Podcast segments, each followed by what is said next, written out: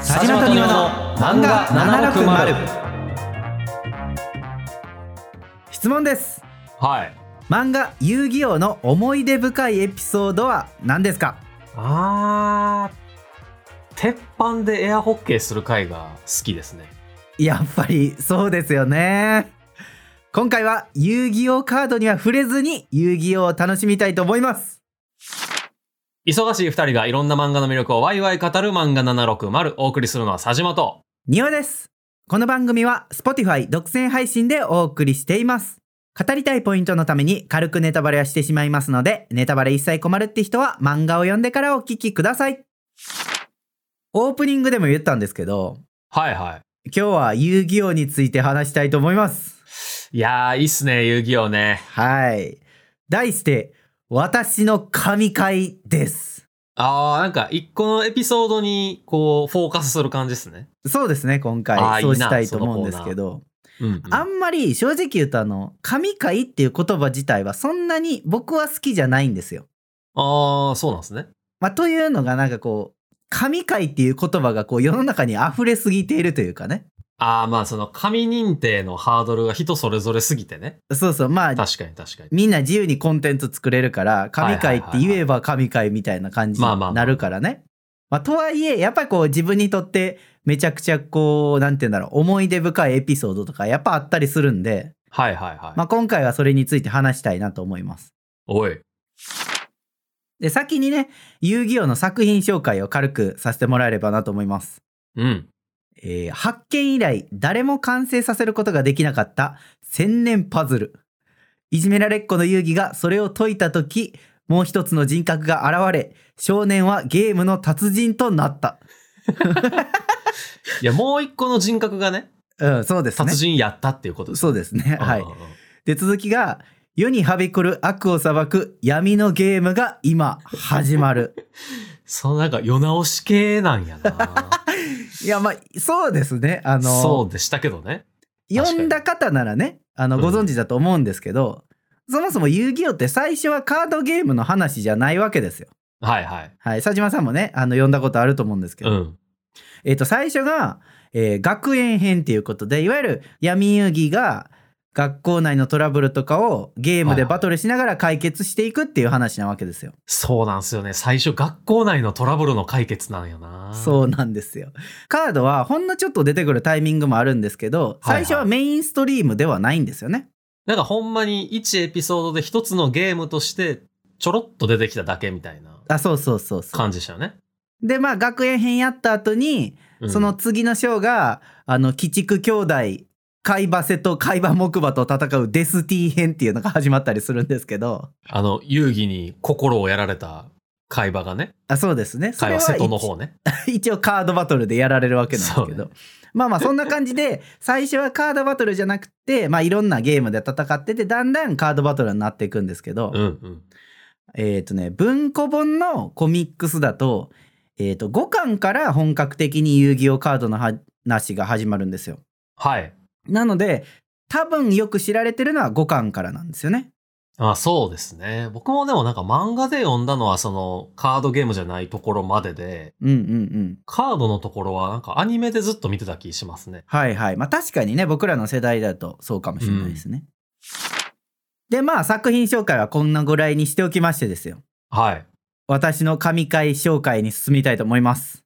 おい私の神回はバトル6熱い死闘です。おーまああのオープニングでね佐島さんが言ってたあの鉄板バトルみたいなやつなんですけどなんか このエピソードのタイトルもちょっといいっすねこじゃれてていいっすね熱い死闘 なんだね。熱い死闘はい。で今回はこの神回をですね3つのキーワードに沿って、 はい。まあ、エピソードの話をできればなと思っております三つのキーワード。はい、。まず一つがカーニバルゲームでああ、すねこれほんまにちょっと、んって感じやっ たな。時代なんでしょうけどね。まあねうん。あのエピソードの最初がその文化祭の催し物を何にしようかっていうこうみんなで決めるシーンからスタートするんですよそうですね。でなんかクラスメイトがうんいろいろワイワイ言ってるわけですよこれがいいあれがいいとかねはいはいはい。でそこで僕まず気になったのがある生徒がうん。お化け屋敷がいいと思いますって言うんですよね。 はいはいはい。あそしたら、あの、まあ、前で仕切ってるアンズが、あ、それは C 組が先に案を出したからダメって言って、お化け屋敷ボッツになるんですけど、 そんな先出しがちのもんなんていう。しかも、なんで同じタイミングで決めてへんねんっていう感 いじ。や、そうそうそう。そう、先に決めたクラス有利すぎるやんっていうのあるんですけどい。やーしかもなんか誰かがやってるからやらないっていう決め方ではしめ幸せにはなられへん気するよ ね。まあお化け屋敷で競合するってことだから自分たちがお化け屋敷やりたいんやったら他の誰がやっててもいいからやろうでいいと思うんです よね。今時っぽい考え方ですね。で、あとね、ちょっと決めるところで、他にも実は気になったことがあって、ごめんんなさいね、ちょっと本筋に行くまでに時間がかかって。はいはいはい。あの、花咲くんっていうね、キャラクター、クラスメイトがいるんですよ。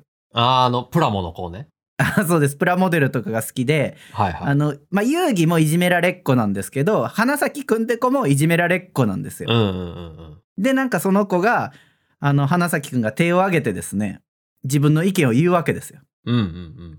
あ、あの、お笑い漫画道場をって言うんですよ ね。で、なんか他のクラスメイトたちが、お笑い漫画道場、シーンみたいになって、花咲くんがめちゃ照れるっていうコマがあるんですよね。照れるどころじゃなかったと思うけどな、あの、もう生きていけやしねえみたいな感じの恥じ入り方をしてた気が気がする。うん。でもこれ、僕このコマ書いてあったから、あ、うんこれもしかしたら僕、この話が、こう、後の、このエピソードの最後に絡んでくるんじゃないかと思ってたんですよ。はいはいはいはい。あ何も関係なかった。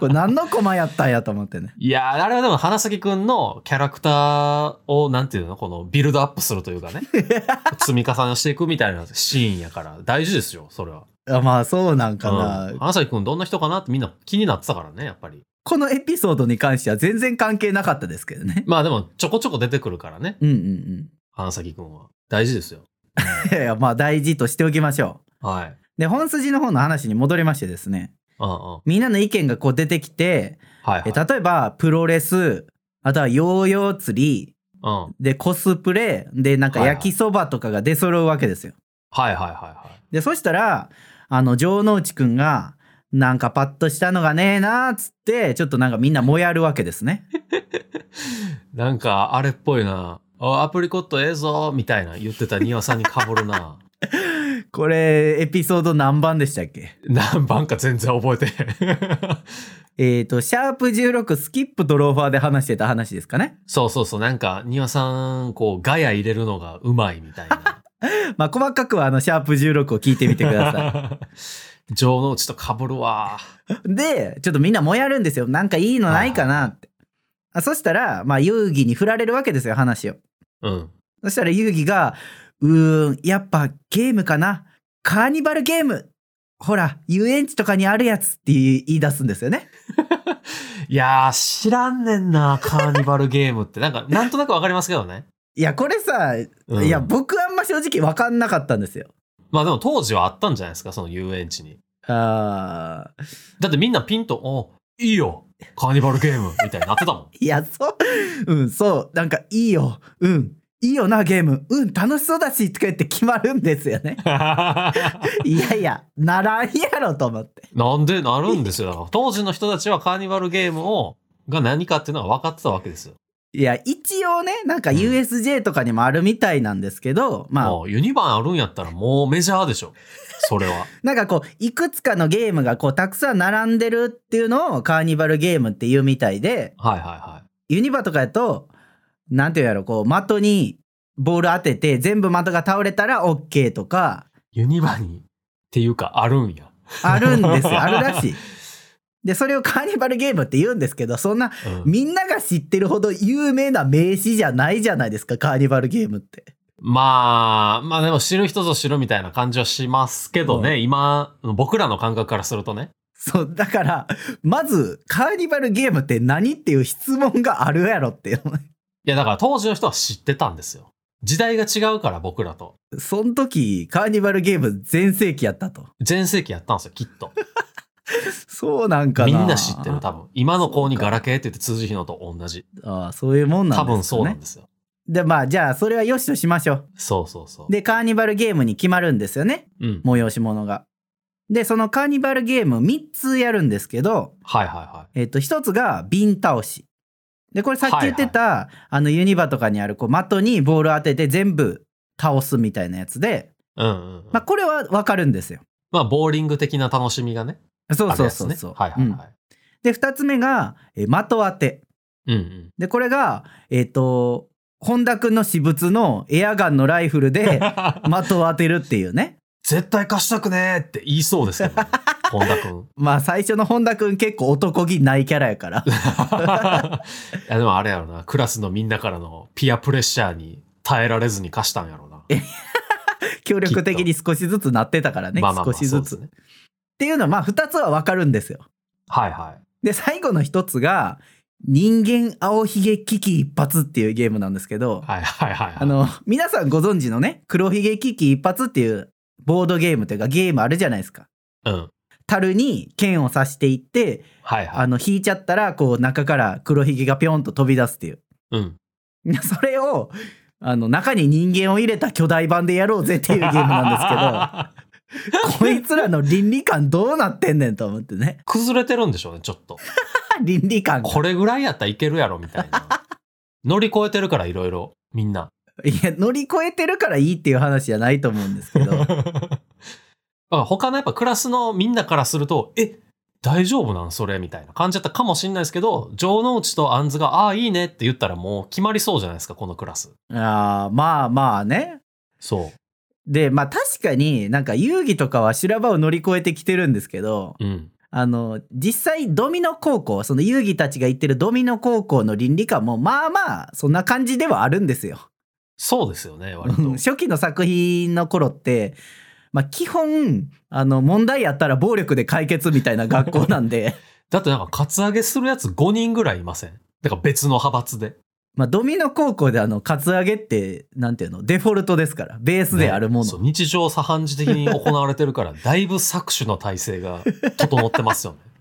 まあ、そのくらいの倫理観ではあるんでまあまあうんそう言われればそうかなって思うんですけど、だって、カツアゲされてることに対して、遊戯の保護者も、なんか、学校に文句言うんじゃなくて、これでトラブルを解決できるんだったらいいんじゃ、つって20万円ぐらいこう、スッて忍び込ませまし たよね。カバンに。いやーありましたねちょっとその話をまた別でしたいです けどは。はいということであのクラスの出し物が決まるんですよねカーニバルゲームに。はいはい。で、カーニバルゲームの準備をみんなで進めていたところですよ。うん。えーここで2つ目のキーワードきます。はい。 井の頭五郎ですね。髪型すごい人ね、遊戯以上に。あのー、3年 D 組文化祭実行委員長の井の頭五郎くんなんですよね。はいはいはい。でサニマさんの言ったように髪型がものすごいことになってるんですけ どどうなってるのか分かんないっすもんね、これ。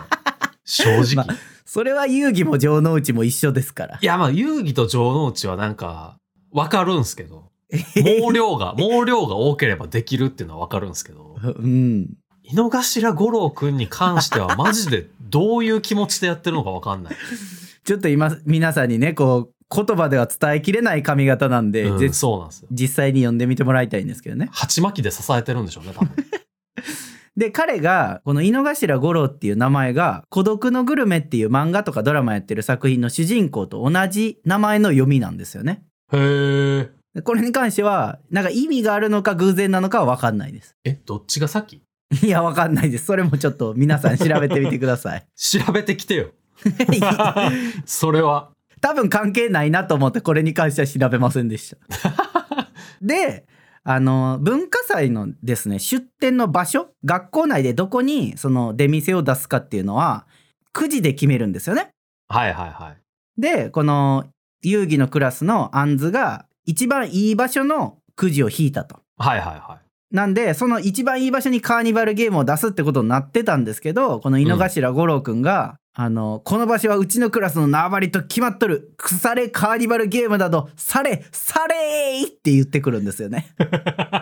それっていいな言いたいわ僕もすごい問題行動なわけじゃないですかみんなでね決めてくじで決めたのに。まあねやっぱ上級生の言うことやからなでこれ一つ僕パッて読んだ時気づかなかったんですけど何回か読んで気づいたんですけど、この井の頭五郎くん文化祭実行委員長なんですよね。はいはいはいはい。なんで、こいつを文化祭の委員長にしたみんなにも問題あると思うんですよ。いやーでもそれって結構難しい問題じゃないですか。その独裁者がいるところの、じゃあ国民にひなんか非があるのかっていうと、どれぐらいあんのって感じするじゃないですか。虐げられてるだけの可能性もあるわけじゃないですか。この、投票方式で決まったものじゃないんですか ね。わしがやるっつってこう、え、でもってなってる間に、されーいって言われて決められたんじ ゃないまあじゃあギリ、じゃあそうしましょう。こいつは独裁者やと。うんうんうんうん。で、じゃあ仮にそうやとして一つ思ったのが、はい。さっきくじ引きでね、出店の場所を決めるって言ったじゃないですか。はいはいはで、くじ引きで決めた場所のことを、なんで井の頭五郎知らんねん。こいつ絶対委員会でハブられてるい。やろと確思かって。に。確かにそうや。委員会で決めたんすよね。くじ。そうそうそう。クラスの代表が集まってあ、ー委員でこうくじを引いて決めたはずなんで、ほんまや。必ず知ってるはずじゃないですか。。あーまあでも独裁者すぎて、もうそうなんていうの、下々の者たちが、もう井の頭くんに捧げる生贄を決めようっていうくじ引きやったんかもしれないですよ あ、そういうこと。ここ引いたやつは、井そうのそうそうそう頭くん。にイチャモンつけられるぞっていうこと。そうそうそうそう。最初っから開けとけよって話そでうすかそらうそう。しかもだって文化祭の実行委員のみんな絶対、いや、あそこ井の頭くんの場所やからなって絶対知ってるはずですも んね。うん、だから、地味に嫌がらせをされてる可能性はあるよね。あんずのことをめちゃめちゃ嫌いなやつがおった可能性あります。だってなんか、運よく弾けたみたいな感じでしたもんね。そうですね、はい。うわ、なんか、下々のもど者同士の中でもなんかあるんや。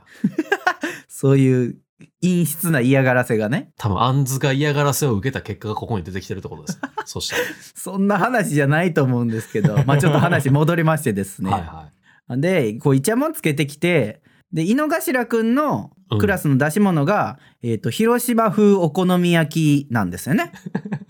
はいはいはい。で、そのお好み焼きを焼く鉄板がめちゃめちゃでかいんですよ。あ、でかかったな、なんか無駄に。 で、その鉄板をクラスの奴らが持ってきて、その鉄板で遊戯たちのカーニバルゲームのブースを壊してくるんですよね。バーンなんか、学ラン来た、なんか応援団みたいな人たちが担いでるんですよね。そうそう そう。鉄板を。なみこしみたいに鉄板を担いできそうそうそうそうそてうブースを破壊してくるわけですよ ね。でその時に井の頭くんが厚さ1 5ミリ一度に50人前は焼けるその鉄板の威力はみたいなこと言ってるんですけどはいはいはい。突っ込んでくるときね。厚さも何人前焼けるかも威力には大して関係ないやろと思いながらえ、でも、あれじゃないですか。厚さと、その何も焼けるぐらいの大きさ、だからこう質量がでかいよっていうことやから、威力には関係あるんじゃないですか、意こ外と。のでかい鉄板をでええわと思って いやいや、でもやっぱ数値化せえへんと分かんないじゃないですか、だって。50人前っすよ、だって。そんなさなんか面接みたいなことが言いたいわけじゃないんです よ。なんか意外と解説してくれる井の 頭君。なんやねんその言い分はと思いながら見てたんですけどそこの厚さ、厚さかける広さで大体の体積は分かるじゃろ。だからその威力はすごいんじゃーみたいな感じで来るっ てことでしょ。まあそうやってね、ぐちゃぐちゃにされるんですよ、ブースが。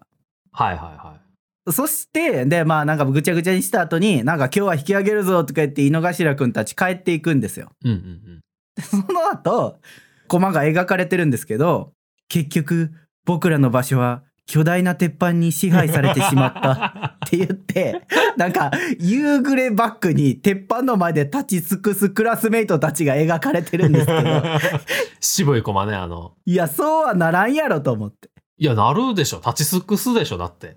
なんかね、しかもここのコマだけ画風違うんですよ。まあ、ちょっとなんか渋い感じになってましたよね、やっぱり。なんて言ったらいいやら、あの、夕暮れのなんていうかこう、黄昏時のみんなの顔がちょっとこう暗くなって分かれへんくなってる感じみたいなね。 こんなに落ち込んだ絵多分僕遊戯王上でここしか見たことないですよ。いや、結構グワーってなってるとこあるから。いや、グワーってなってるのは派手なんです、あ派なるほどね。静かに落ち込んでるや手。つ、そね。うそう。そうはならんやろと思 って。で、まあちょっとここまでがね、井の頭五郎くんの進出の話だったんですけど、はい。最後のキーワードいきます。うん。鉄板アイスホッケーですね。いや、来ましたね、ようやく、本題に。そう、ここが本題なんですけど、うんさっきね、井の頭くんに取られた場所を取り返すために、まあ闇遊戯がこの井之頭くんに戦いを挑むわけなんですよ。うんうん。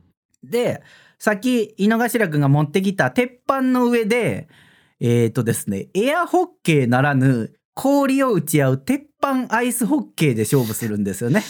いや、やっぱネーミング意義ありやねんな。え、何ですかアイスホッケーってだって、あれでしょあの、スティックでこうパック打つ、アメリアメリカっていうか、北米で結構人気のあれじゃないですか。あ、まあ、氷の上で行うホッケー、ね。そうそうそうそうそうそうそう。アイスホッケーは氷の上でやるホッケーなんですよ。多 分。う。うん。まあでも、鉄板アイスホッケーやからな。そうですよ。ギリセーフ。ギリセーフか。鉄板ホッケー、かっこアイスみたいな感じってことですよね、多分。あそうそう、そういうことはでいす。はいはい。まあじゃあ大丈夫やな。で、その鉄板の上で、まあ、氷を打ち合って、勝負するんですけど、うんうんうん。あの、闇遊戯が先にね、来て、あの、準備してるんですよ。あー、えっと、描かれてはないけどってことですよね。あ、そうそう、漫画上では描かれてはないんですけど、闇遊戯が井之頭くんを呼び出して、対戦する時にはその準備が整ったことになってるんですよもね。う、。もう熱々の鉄板になってるってことですよね そうそう そう。闇遊戯一人で来てせっせと火起こししたんかいっていうねいや、そういう闇のパワーで熱したんじゃないですか。いえそんなパワーまではないと思うんですけどね。や、何でもありですからね。闇のゲ ームは。で、まあ、実はすでに熱してある表面温度は100度以上って言ってるんですけど、はいはいはい。これ僕ちょっと調べたんですよ表あの鉄板の温度が何度ぐらいなのかみたいうんなうね。んうんうん。で鉄板の100度って実はそんなに熱くなくってあ、そうなんや。あのまあそうか。水をこう上に垂らすとゆっくり蒸発するぐらいの熱さで。はいはいはいはいはい。あの通常焼き物とかするんやったら例えばお好み焼きとかやったら180度とか確かに。他の鉄板焼きとかやったら200度ぐらい超えるんですよね200いきます言われてみればそうそうや。ホットプレートとかね。そうそうそうなんか絶妙に高くない温度でバトルするんやなと思いながら見てたんですよあれちゃいますこう、その氷用のパックでやるわけじゃないですか。はいはい熱すぎるとこう止まるんじゃないですかこうキュッて。止まるんかな僕やったことないからわ分かかんんなないいでですすけけどど、これなんか実験でやってほしいな、誰かに。なんか物理系のポッドキャストの方にやってほしいな。確かに見てみたいそうだから、いや、100度以上のじんわり焼けるぐらいの方が、こう、なんていうか、ゆっくり溶けていくから、あーなるほどね滑り良いんじゃないですか、もしかしたら。まあバトルを楽しめるんかもしれないそうそうそうそうそうそう。で、まあ、準備してきた上でそのエアホッケーならぬアイスホッケーで勝負しようって言うんですけど鉄板アイスホッケーね。 あーすいません、はい。で遊戯がこの勝負で負けた者が文化祭でこの場所を明け渡す依存はないな井の頭って言うんですよねはいはいはで井の頭くんが「この勝負受けて立つ!」って言って勝負始まるんですけ どいや受けて立たんでええやろとい。確かに、井の頭くん側にリスクしかないもんな、マジで。もう君さ強引にやって奪ったんやから いや、でもわざわざ、この、夕暮れ時、ちゃうわ夜中やったっけ呼ばれたの。夜ですねこれ多分ですよね。わざわざ夜中に呼ばれて、律儀に来てますからね、井の頭くん。意外と律儀なやつなんですよ、やっぱり。いやあの遊戯に呼び出されたからまたなんかイチャモンつけてきたらカツアゲしてやろうぐらいの思いやったかもしんないですまあまあ、それもあるかもしれないですけどね。で、それでやっぱイライラしてて、あんなお前みたいな感じでもうちょっと勢いで乗っちゃったのかもしれません、そしたら。まあそうやってね受けてくれたからバトルが始まるんですけど絶対勝てると思ってるんでしょうしね。 うんでそう井の頭くんね体格がいいんですようんうんうん。で体格がいいからパワーがめっちゃ強いんですよねはいはいはいはい。で遊戯が押されるんですよクソパワーが強えみたいなうんうんうんうん。でなんか後半につれてどんどん遊戯押されていくんですけどはい。あのパワー強すぎて打ち返そうとするとですね遊戯体ごと跳ね飛ばされます ありましたね。いや、跳ね飛ばされへんやろと思って。跳ね飛ばされるんですよ、このじゃあ世跳界でね飛ばされてんのになんで打ち返せてんねんと。闇のゲームやから ね。作用、反作用でこう、ちょっとさ、ちょ、ちょっとこう勢い死んじゃうけど、なんとか打ち返せてるみたいな状況なんですよ、きっと。そういうもんなんですうかんね、。多分。最初皆さんに言わなかったんですけど、うん。この氷ですね、あの中に試験管が埋め込まれていてですね。はいはい。で、その中に火薬が入ってて、あ の、負けたら爆発するんですよね。 これも遊戯作ったってことですよね。うんせっせと作ってたわけですよ。氷に穴掘って。え、っていうか、こ氷も用意したんですよね。そうですね。あ、そう、そういうことか。氷の塊を持ってきて、それに穴掘って刺したってことですかあ、そうそう、多分そういうことでしょうそっね。ちか。なんかそう試験管を、 なんか別のカップかなんかに入れて凍らせて持ってきたわけではなくて。それは1日以上かかってしまいます よ。確かに、時間かかるもんな。で、まあうん勝負して負けた方が最後爆発するっていうことなんですけど、うんいやでも火も氷も用意できんの分かるけど薬品どっから持ってきたんやろって感じするよねすごい絶対不法侵入してる やんまあ学校の何かを盗んだんでしょうね。調合してそうそう。やばで、バトルして最後爆発するわけなんですけど、まあ最後のね、ちょっとバトルの、なんていうか、どういう風にバトルが終わったかっていうのだけはちょっと内緒にしたいなと。はいは皆さんそこは読んでみてほしいと。いはいうんというね、私の神回紹介だったわけなんですけど。いやーでも確かに井の頭五郎くんそのやっぱ勝負受けたってことはうん。このアイスホッケー勝てるって思ったってことですよねまあまあ、パワーで勝ってたからねい。やパワーとかじゃないじゃないですかだってホッケーってアイスホッケーはそうですよアイスホッケーはそうですけどうん。こう、エアホッケーって別に、まあ、パワーもそうですけど、だって全然まぐれで入れられることあるわけじゃないですか。あでもこの鉄板アイスホッケーの場合はこの打つ駒がめっちゃ重たい氷なんでやっぱパあーワ確ーかに有利なんですよ。。重たい氷やし、しかも、コテでやるし、焼きそばとかのね言い忘れてましたね。そうですね。あの皆さんあの氷を打ち返してるのはあの鉄板焼きとかお好み焼きで使うコテでやってます。 いつも、いつもわしは50人前焼いてるからいけると。そうそうそう使い慣れてますから。ら。いや、あれで打つのだいぶ手痛いと思うけ どな。 まあでもジ、ーンって井の頭五郎くんは慣れてるんでしょうね、多分。そうですよ。うん。勇気が頑張ったよな、そう思うと。まあ遊戯押されてましたしね実際。まあそうですね、確かに。でもめちゃくちゃ面白くていやー確かに。なんかちっちゃい時普通に真面目に読んでましたけど、今読むとまたおもろいな。 あんずが影でいじめられてるって初めて気づいたもそうね確かにいくやじ引あき事れ件はいじめなのかわかんないですけん。ど、いね、やーこれでも結構なんかありそうな気する な。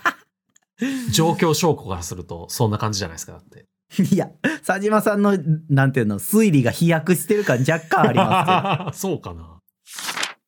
こう皆さん聞いてて、あカードしか知らなかった人からすると、え、そんな漫画なんて感じだと思うんですけど、確かに特にアニメの方がね結構うん、うん、知ってる人多いでしょうしね。うん、うん。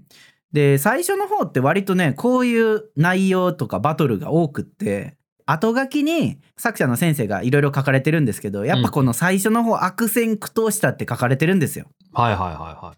だから割と最初読み切り型なんですよ1話か2話で完結する読み切り型のスタイルで、うんうんうんうんこういろんなゲームと。一話完結みたいなかそうそう考えないといけないから結構大変でみたいな。確かにな。でこう試行錯誤の上に最終的にこう遊戯王カード含めて遊戯王っていう作品が出来上がったっていうのを、まあ、知るとですねめちゃめちゃ感慨深いなと。まあ、でも僕、やっぱ、ちっちゃい時は、カードゲーム、やっぱちょっと難しかったから、うんうんうんこっちの最初のこういうなんか闇のゲーム的なやつの方が好きでしたけどね。ちっちゃ い時はね、ほんまですか僕闇のゲームの方が割と理解するの難しいバトルも多いなと思いえましたけど。ーそうやったかな。まあ、いや理解するのというかなんていうやろ大人になって呼んでしまったからかもしれないですけど、うんうんなんでやねんってなるのがすごい多くて読み進まないっていういやーそれやっぱや大人なんやろうな。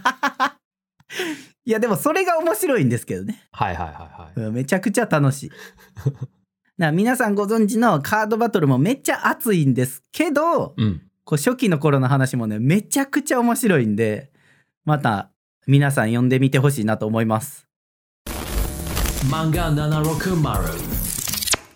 エンディングです。はいお便り一通紹介します。ラジオネーム、漫画課長さん。いや漫画好きそうですねいやー なんかしかもちょっと偉いっていうね。はい お二人の掛け合いが楽しくて、通勤時や仕事中ににやけながら聞いています。佐島さんの車に構えた捉え方や、うん。庭さんのツッコミが面白すぎてエンドレスで聞いているので、すでに2週目です。ありがとうございますどうもっす。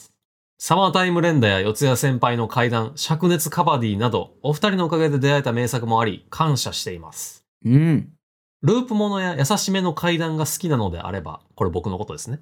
えーはいアニメそうのですねシュタインズゲートや無視死などの作品もおすすめです。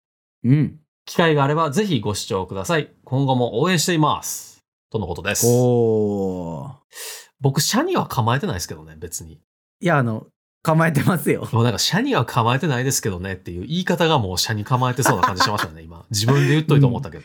構えてますよ。大丈夫です。そこは安心してくだいさい。やーまあ、いい、いいで、いいとしましょう、そこは。このお便りで思い出したんですけど、はいそういや、灼熱カバディ会もやったなと思って。ありましたね。そう、最近、はな。どっかの、何の洋服屋さんだったか忘れたんですけど、うん。あの、T シャツの、この胸のところに、struggle って、英語でね、書かれてるやつがあって、え、これカバディなんかなって思ったんですよね。いや、それはカバディ T シャツでしょ、それは。えーじゃああれ、庭さんに買った方がいいそしたら。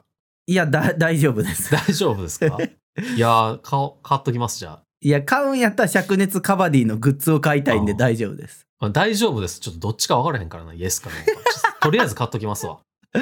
次い見かけたらやー、ちょっと、ストラゴーを思い出してしまったな。あと、ちなみに、あの、ボーナースもありますからね。 いいっすね。皆さん、あの、アニメで一度灼熱カバディ見てみてくださ い。いや、あと、後半に出てきてる、シュタゲうん。シュタインズゲートは、なんかもともとゲームですよね、多分。あ、そうなんですか。確かそうだと思う。なんかゲ、ゲームで結構こう、何通りもエンディングがあって、で、そのうちの一つを、なんかアニメ化してるみたいな話を、すごい、シュタゲ好きの人から当時聞きましたうね。ーんなんかあの、アニメやってる時に。うーん、そうなんですね。そうですね。僕だって大学ぐらいの時にめっちゃ勧められたから、う。おで結構ですよね。なんかさっき調べたら12周年。あちゃわもうそんなのあるんですね10そう10何周年とか。へなってましたえ。まあでもなんかパソコンでもね、ゲーム出てるっぽいんで、なんかそっち先やろうかな、ちょっと思いましたけど。ゲームやってアニメ見てたらめっちゃ時間かかりませんいや、まあでも、しゃあないですよ。名作やから、それは。わかりました。はそいれ。はいかな。お楽しみください。はい僕は見るとしてもアニメだけですね。まあまあま多あ分まあまあ。はい。あとやっぱ、虫師はね、僕は中学生ぐらいの時からかな。読んでうて、ーんちゃんと全部読んでるんで、えー、僕タイトル知ってるけどな。虫師は確かにめちゃめちゃ好き。めえー、ちゃめちゃいい。虫師ってバトル系なんですかいや、バトルじゃない、バトルじゃないです。優しい怪談チックな。あ、そうなんですか。僕めっちゃ勘違いしてましたわ。そう。まあなんか、虫師の話もまたしたいなとは思ってるんですけど、いかんはいせはん全巻実家にあるんで、読み返すのがね、大変っていう。 いや、もうあの、お父さんに送ってもらいます。送ってもらおうか。うん。あれ、送ってもらったっけなこの間。ちょっとわかんないですね。送ってもらったかもしれない。また読んだらぜひ聞かせてください。わ、かりました。ああの、漫画課長さんお便りありがとうございましたり。がとうございました。あの、改めてお仕事を毎日また頑張ってください。課長としての務めを果たしてください。はい。あの、目指せ部長ということで応援しております。社長まで行ってください。ちょっと、はい。はい雇って僕らを。